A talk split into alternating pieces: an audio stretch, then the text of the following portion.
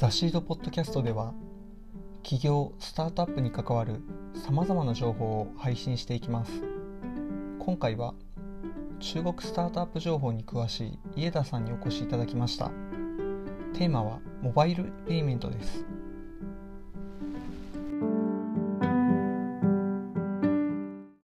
こんにちは。今日は家田さんにお越しいただいております。簡単に自己紹介をお願いできますか？はい、家田です。よろしくお願いします。大学の時に中国に留学してから自分自身で中国×スタートアップを切り口にいろんなサービスとかを調査してきました。で、前職では EC アプリや、えモバイルペイメントの PM を担当し、その後中国で日系小売をのデジタル化を支援する会社で働いていました。今はフィットネス企業の中国事業を担当しています。よろしくお願いします。よろしくお願いします。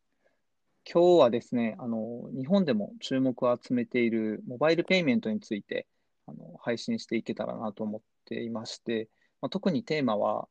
WeChat のようなスーパーアプリが決済機能としてサービスが広がっていくことで再現性があるのかっていうことについて、あの、お話を伺っていければなと思っています。早速なんですが、あの、まずは日本のペイメントの状況について伺えますか？はい、そうですね。まず、モバイルペイメントの文脈ですごい言われるのは、まあ、今まで手に入れなかったオフラインの購買情報が手に入って、ビッグデータで何か今までと違った新しいことができるのではないかっていうふうに言われることが多いです。ただ、実際は決済事業者、モバイルペイメントを提供している企業さんが手に入る情報っていうのは、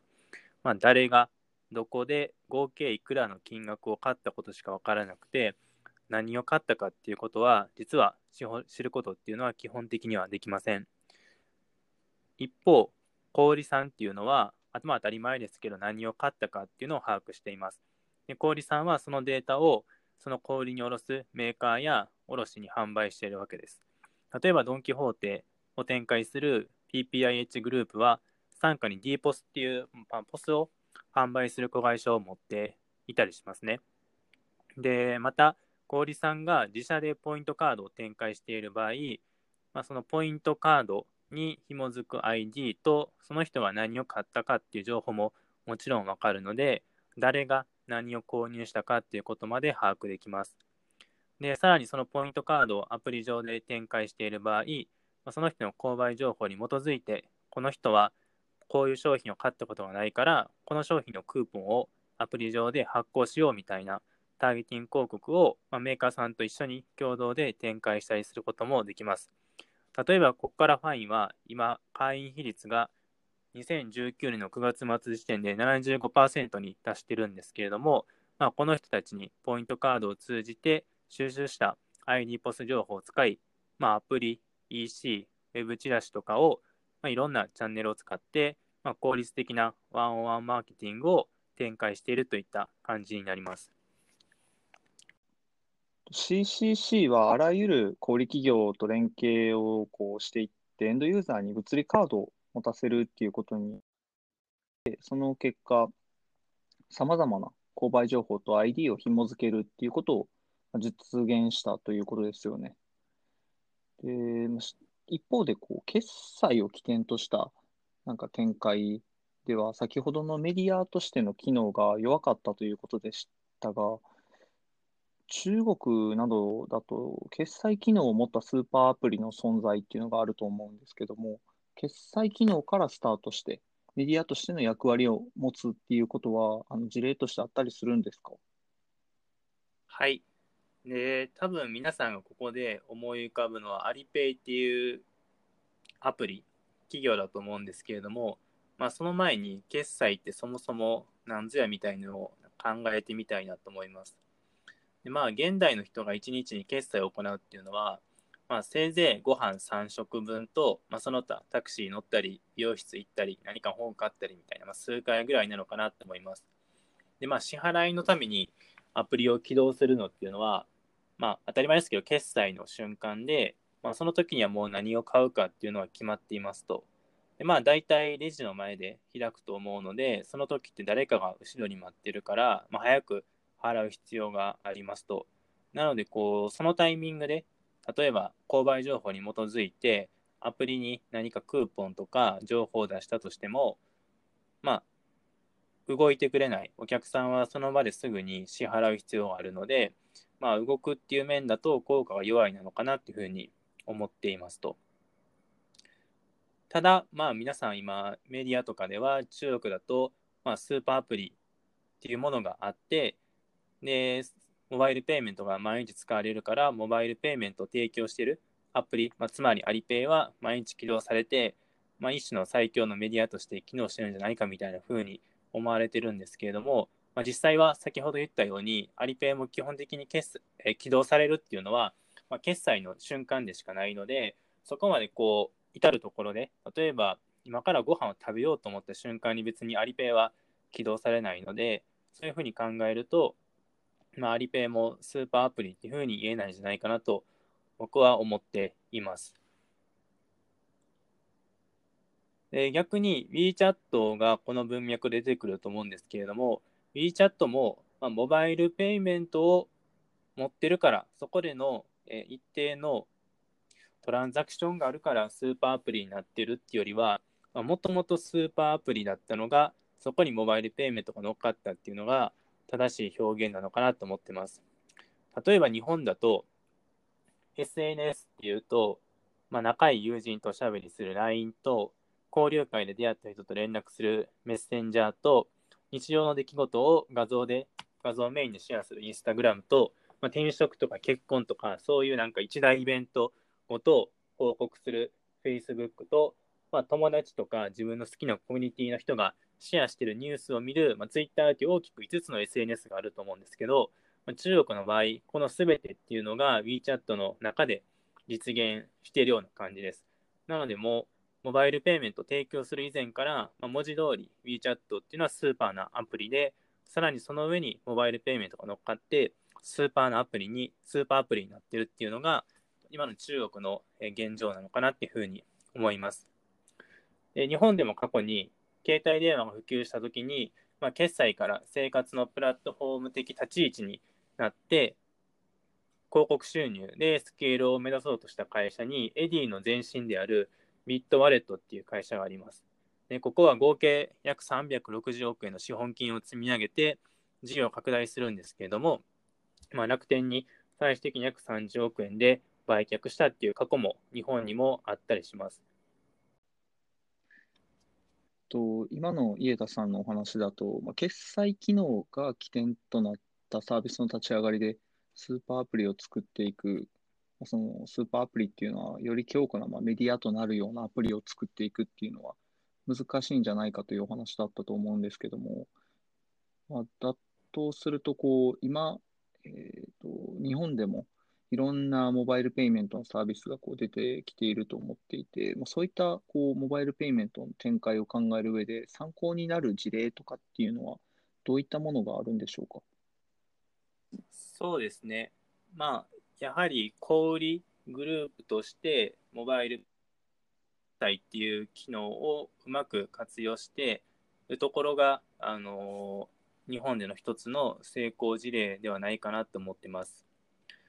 まずその一つとして、まあ、日本最大の流通グループの一つであるセブンイレブン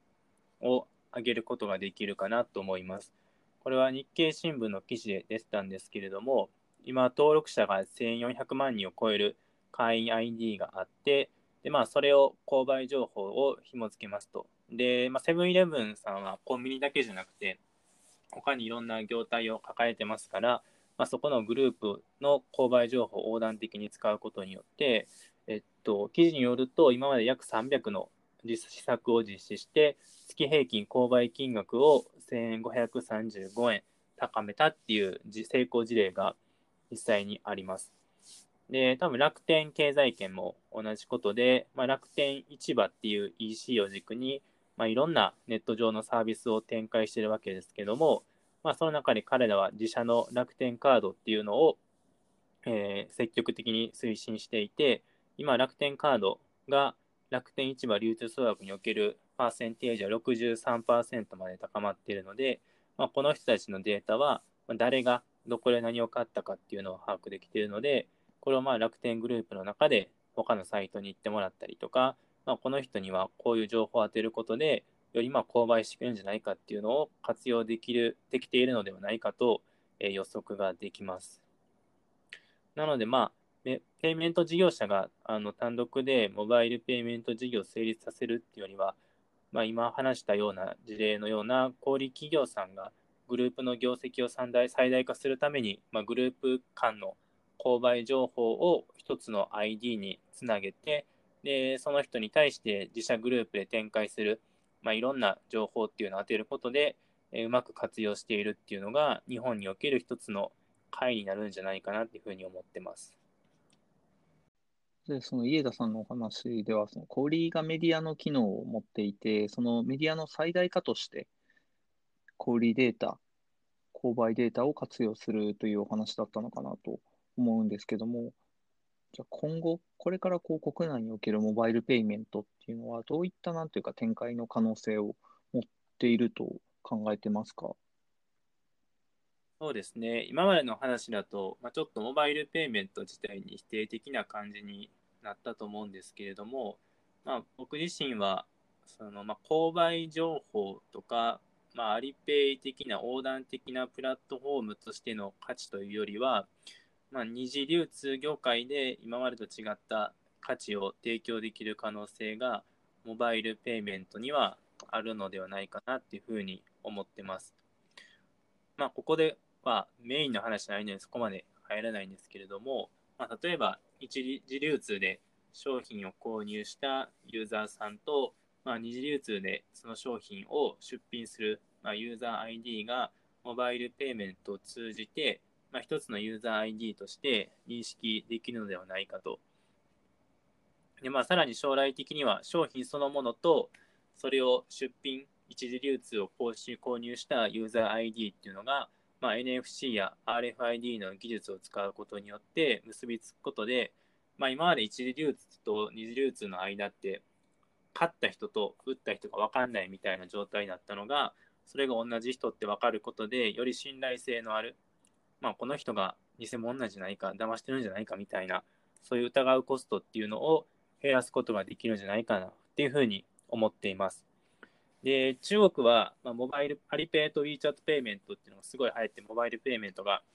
浸透したわ浸透したわけですけれど、まあ、日本はある意味、二次流通がそもそも中国より非常に普及というか、まあ、日常生活に入っているので、今言った単純な購買情報を取得する文脈というよりは、まあ、二次流通と一緒にまあ、新しい顧客体験を提供する中で、日本ならではのモバイルペイメントが広がる可能性があるのではなと、あるんじゃないかなと思ってます。はい。えっと、家田さん、今日はお忙しい中、お時間をいただきありがとうございました。えっと、まあ、今日のお話だけじゃなく、あのさっきこの収録を始める前にも家田さんの方から、ペイメントに関する歴史っていうのは、まあ、いろんな形を変えて、こういろんな会社が取り組んできているようなところで、直近のその中国事例とかっていう話だけじゃなく、なんかいろいろ見てみると面白いっていうようなことを言ってたと思うんですけども、なんかまあもしよかったら、次、ニーズがありそうだったら、そういったところとかを、ポッドキャスト配信してみませんか？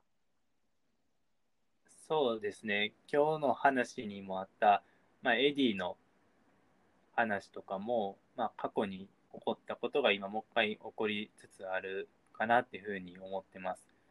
で、ニーズがあるかね、本当わからないですけど、前の仕事の時に本数百冊ぐらい読んで、1980年代とか90年代の本もなんか読み漁ってて、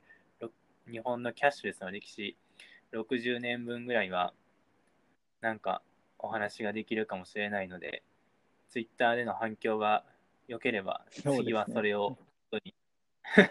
収録をできたらと思います。確かに。じゃあ、そのマニアックなペイメントの話につながるといいなと思いながら、ポッドキャストを公開します。